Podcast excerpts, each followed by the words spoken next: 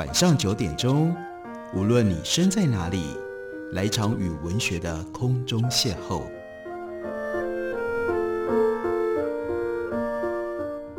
杨照谈书，邀您一同遨游文学世界，认识古今中外的经典之作。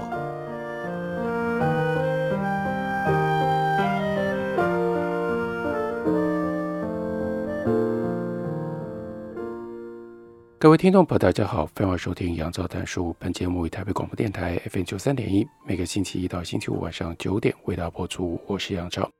在今天的节目当中，要为大家介绍的是陈芳明的最新散文集，由印刻出版公司刚刚出版。这是陈芳明过去用六年的时间所写的一系列晚秋书专栏的最后一本结集。在序里面，他说明了这本书《边界与灯》它的来历。他说，六年前开始撰写晚秋书的专栏，总觉得生命的旅途还可以继续追赶。每两年完成一部散文专书，从《革命与诗》到《深渊与火》，这就是这三部曲散文集当中前面的两本，已经完成了三分之二的书写工程。第三部就是今天为大家介绍的《边界与灯》，终于也写好最后一篇。我才惊觉，六年的速度稍纵即逝。所有的文字都只是时间的痕迹，仿佛是沙滩的脚印那样，可以看见最早的起点是如何蜿蜒展开。海水的涨潮和退潮，终究会把沙滩的痕迹擦拭得干干净净。站在时间的尽头这边回望，所有的风声与水声依旧还是那么清晰，只是那段生命已经彻底消失了，只剩下这些文字仍然有迹可循。时间就是潮水，无论留下足迹。或刺激，最后终究会被冲刷而走，这是非常典型陈芳明的散文风格，中间充满了反思与感慨。让我们继续读下去。身为文字书写者，永远都是心有未甘。不同年龄层所留下的文字，最后都被时间的大海所吞噬了。生命底层总是存留一些顽强的抵抗，不免怀抱着希望，缓慢一点遭到洗刷，至少容纳。那些文字变成一部书籍，让时间转换成空间，至少还可以留存久一点。我曾经在什么地方说过，每一部书都可以视为墓志铭，记录着过往岁月的轰轰烈烈。只要不是过于潦草，多少还是可以窥见自己的背影。所以书里面就回忆了过往岁月的轰轰烈烈。这本书记录的是陈邦明，他当时在美国长期流亡。终于在台湾解严的相对开放的环境当中，有了机会可以回到台湾。在书的第一篇《静静的旧城校园》里，我们就看到他用这种方式回想他回到了一个什么样的台湾。我对整个风貌改变之后的台北有一点茫然，总觉得自己雨落大海那样完全消失不见了。整个文坛的风景也完全改变了，许多新的作家不断崛起。我更觉得陌生无比。那时，一批新的写手已经登场了，包括张大春、杨照、林耀德、朱天文、朱天心。他们作品中所书写的语法，已经不是我所熟悉的现代主义风格，更不是我已经熟悉的乡土文学味道。他们大约都是一九六零年代出生，比起我的世代，他们的作品更加开放，更加洒脱。我回来的时候，台湾已经戒严两年了，整个文坛的空气。显得特别活泼，对他们而言，我就是陌生人。这是陈芳明回到久别的台湾台北，他最深刻的感受。他觉得自己是一个陌生人。他继续说，在诚品书店、金石堂书店，我努力购买年轻作者的书籍，并且在晚间认真阅读。台湾文坛已经换了一批陌生的面孔，只能站在外面阅读他们的作品。我确实是一个陌生人。当时所听到的音乐卡带也换了一批陌生的声音，最常听到的歌手无非是蔡琴或者是凤飞飞。全新面孔的浮现，似乎在宣告我的时代已经完全过去了。那么大的台北市，只是多出了一个像我这样的陌生人。内心深处升起了一个焦虑的问题：我必须重新再来，必须以新的文字、新的作品证明自己的存在。我是完全死去的人，只是魂魄。重新归来而已，我的前身已经变得虚无缥缈，我的今世却不再诞生。坐在咖啡馆里阅读每份报纸的副刊，那些作者与我也都是陌生人，完全分不清楚自己到底是多余还是剩余。在别人眼中，我只是一缕幽魂而已，不多也不少。如果要真正活过来，就必须回来海岛的土地重新扎根。那时才强烈感觉到，我不仅仅是一位放逐者，更是一位被弃者。体内的血液脉搏再也不是跟着土地的节奏一起跳动，我是不折不扣的机灵人，更是遭到抛弃的异乡人。我的在与不在，完全与自己的土地毫不相干。这样的一种在台北的感觉，接下来又牵连上他要回到故乡了。台北停留一个星期之后，接着要回到故乡高雄的左营，去探望自己的父亲。他的哥哥亲自开车载着陈方明。和两个孩子一起南下，南北高速公路的两旁风景对于他来说也是再说一次完全陌生。他回想童年时期曾经与父亲一起北上，乘坐纵贯铁路的快车，彻夜奔向台北。父亲为了节省投宿旅馆的钱，总是选择在火车上过夜。那时铁路已经电气化，无需担心蒸汽机冒出的黑烟扑面而来。父子两人挤在一张座椅上，从未有过安眠。那是父亲生命里最辛苦的岁月，却为了满足孩子对台北的好奇，总是带着我一起北上。纵贯铁道是由日本人铺成的，每次经过圣心车站时候，车速特别慢，因为要通过山洞、桥梁。半夜里火车渡河的时候，都可以清楚听到枕木所传出压嘎的声音。那是我童年时期最难忘怀的记忆。跟大哥一起驱车南下，要回故乡了。后座的儿子跟女儿也非常的好奇，注视着他们父亲的故乡土地。车子跨过大都溪，进入彰化以后，就可以看到非常广阔的绿色的田野。车子朝向彰化平原前进的时候，不久就跨越了浊水溪。从车窗放眼望去，河床乱石累累。那个时节，大约还未出现山洪爆发，低浅的水流在沙洲之间蜿蜒穿越。陈芳明说：“我心里明白，跨过这条溪流之后，广阔的江南平原就要在眼前展开。”犹记得在史丹佛大学图书馆阅读台湾历史，从郁永河的拜海祭文到马街的台湾谣记，都提到浊水溪的水流。最早的荷兰地图曾经把福尔摩沙画成南北。两块岛屿，也许他们最早到达台湾的时候，浊水溪洪水滚滚，让他们误以为是两个海岛。那些阅读的记忆带着我重新认识我岛国的地理形势。如今在高速公路目睹这条壮阔的河流出现时，更加觉得自己是何等的渺小。见到梦想中的浊水溪，心情有一些激动。离乡这么久了，终于探测出我对台湾土地的感情。噙着泪水，我注视着浊水溪从车窗外呼啸而过。我不敢回头看驾驶当中的大哥，还有后座的两个孩子。那种感情只属于我私密的内心，只能够暗暗消化在起伏的情绪里。接着，似乎听到后座的儿女发出惊呼，这是他们生命当中第一次看到台湾。中央山脉伴随着高速公路一起。向南奔走，离乡那么久，终于看到属于台湾土地的绿，眼睛不禁涌出了泪水。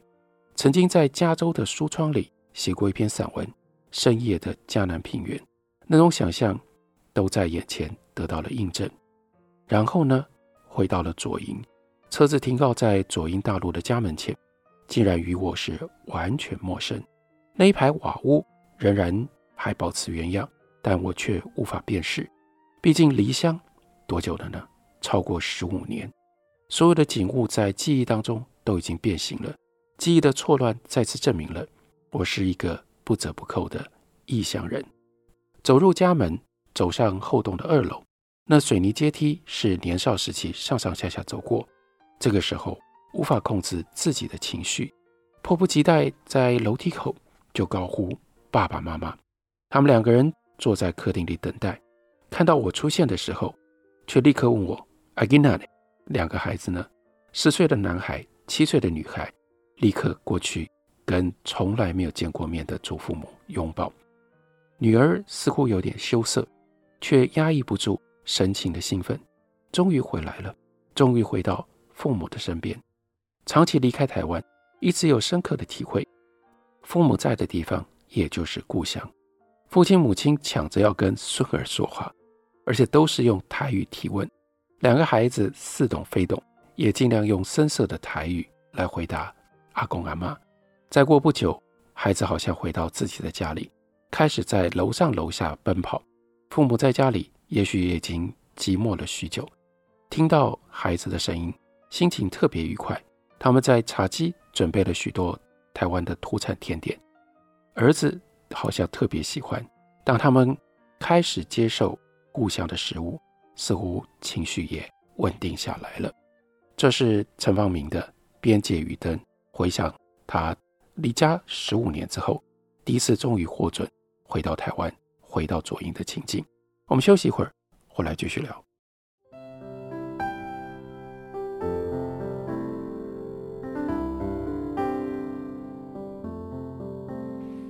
见台北的身影，拥有颗热情的心，有爱与梦想的电台，台北广播 FM 九三点一。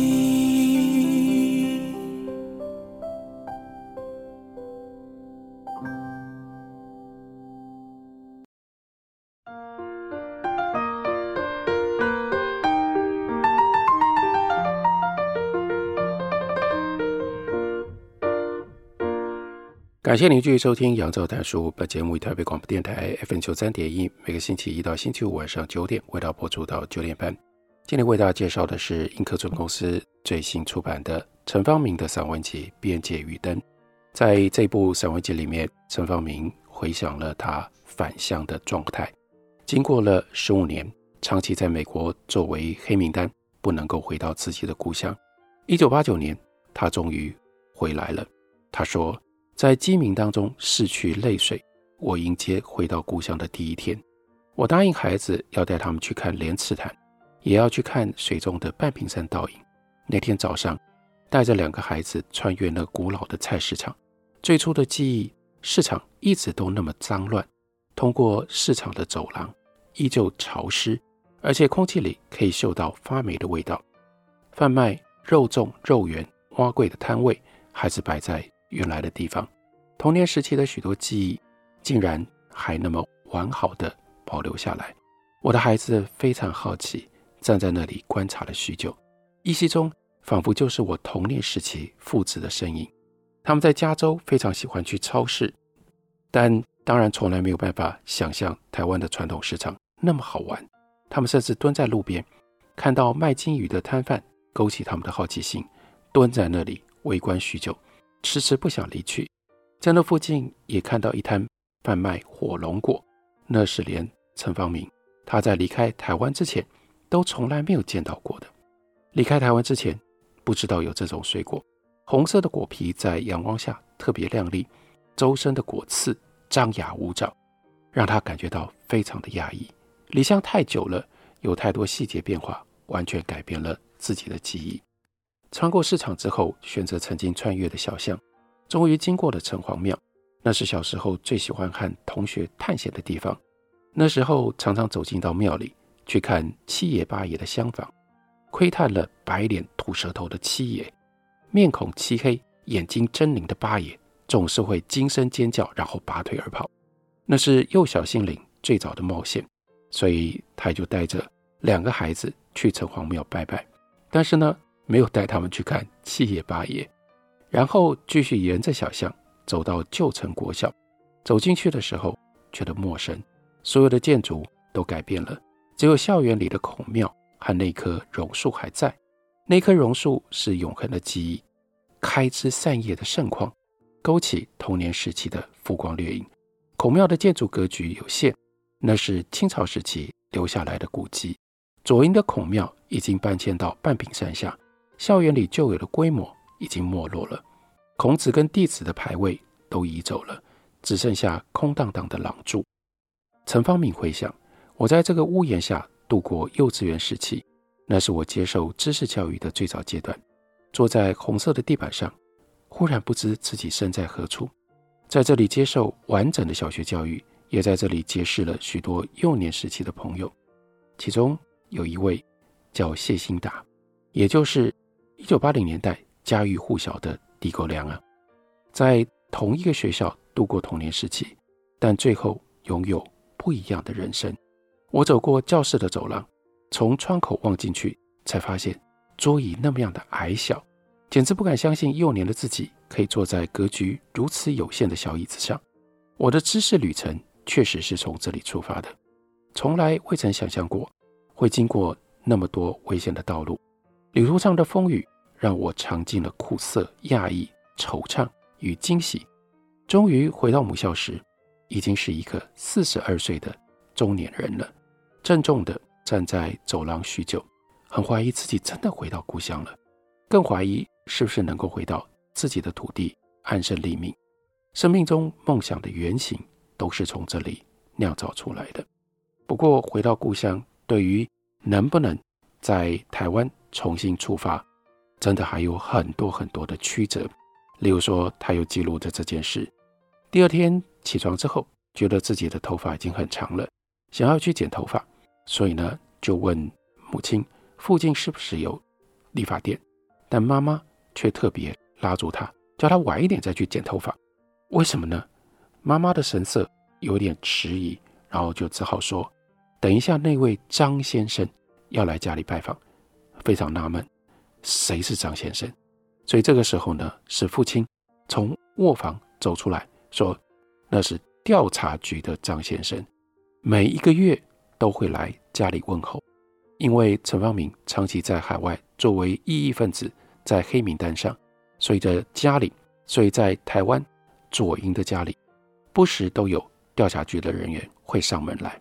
陈方明就说：“听到这里，心里有一股压抑不住的怒火。”我立刻回答：“好，我就在客厅等他来。”母亲特别提醒我：“人家是很有教养的人，你可以好好跟他谈话。”我就在客厅的沙发坐着等。过了十点之后，楼梯有脚步声，笃定地走上二楼。这个时候。张先生出现了，陈方敏才发现这是一个年轻人。陈方敏的母亲去迎接张先生，请张先生和陈方敏坐在沙发椅上。这位年轻人很有礼貌，很客气地说：“我已经听说你回来台湾了。”他神色自若，很礼貌问我一些问题。我先反问他：“你哪个学校毕业的？”他说：“东吴大学经济系。”我立刻回应他说：“那是很好的学习啊，那你为什么还要做这种工作呢？”其实这个语气里面当然是高度挑衅的。这时他的神情似乎有些尴尬，一时不知怎么回答。父亲母亲已经躲在隔壁的房间里，似乎不想面对这样的场面。这位张先生开始滔滔不绝，表示他非常熟悉我，还特别主动提起你上个月在旧金山声援高雄甲仙的锡安山教会。陈发明这个时候内心更加觉得骚动。果然这是一个特务啊！他开始大声说话。他说：“我自己所做的事情自己承担，请你以后不要再来骚扰我的父母。”这个张先生呢，突然整个沉静了下来，不知道要如何回应。这位张先生表情出现了一些尴尬，刻意的虚应我。他说：“这是特地来拜访，是想知道陈先生您对我们政府的态度。”这个时候。陈芳明的脾气爆发了。他说：“你做情报工作，你不知道我对政府的态度吗？今天早上《民众日报》还刊登我一篇政论，想必你已经读过了。那里面的文字就是我的态度。”张先生完全无言以对，整个沉默下来。所以陈方明对他说：“我自己所写的任何文字，所发表的任何言论，都愿意自己负责。”他再说一次，请你以后不要来麻烦我父母。他们不会比你更熟悉我，这话当然就说得很重了，也很讽刺了。我对他说：“我没有时间陪你了，我要去剪头发。”所以接着就下楼，然后呢，把那个张先生晾在那里。等到他剪完头发回来，父亲母亲坐在客厅等。他们的神情有些慌张，但又说不出任何的话。母亲终于开口跟他说什么呢？说张先生是很有礼貌的人，每次都会问候我们的生活。陈芳明的感受是，可怜的父亲母亲，他们一直活在被监视的阴影下，竟反而习以为常。当年要我写信回家称赞国民党，大概也是这一位张先生的杰作。想必是他上面的领导人交付了这样的任务，父母居然也诚实转告。多少台湾的善良百姓都曾经受到如此的关切与问候，自己是受害者。却反而感谢这些权力在我的人。陈茂明说：“我只能对父母表示歉意，觉得自己带给他们许多的麻烦。我在台湾，他们只能扮演顺民的角色，那种处境我当然非常明白。他们一方面活在恐惧的阴影下，一方面又要非常礼貌地接待情报工作者。在那时刻，我内心也浮起了极其复杂的情绪，觉得不应该责备自己的父亲，却又埋怨他们。”过于软弱，在家乡左营前后只停留了三天，接下来他又要启程回台北了。和父母相聚的时间太过短暂，对于左营的人情事物仍然感觉到陌生。他希望可以回到母校，那是高中的左营中学，但是呢，错过了。整个年少时期，整个青春岁月都在左营度过。跨越青春的仪式，从政治启蒙到文学启蒙，都在这个小小的城里发生了。乍起乍灭的感情事件，幻化不定的青涩梦想，也都在这里发生过。短暂的回到故乡，仿佛是探望前生。离开左营那年，十八岁，当年出国前夕，曾经回来停留了两天，那个时候是二十七岁了。如今带着两个孩子回到故乡。一九八九年，是进入中年的四十二岁，青春如此短暂，人生那么漫长，如今又要离开故乡，一时不知道该如何安顿自己，已经分不清楚到底是我的肉体回来，还是我的魂魄回来。时间所拉出来的距离，让我可以更加疏离的自我关照，还有重新坐进到大哥的车子里，要北返了。父亲母亲站在车外送行。他们的神情带着一种悲伤，却又以笑容和两个孩子说话。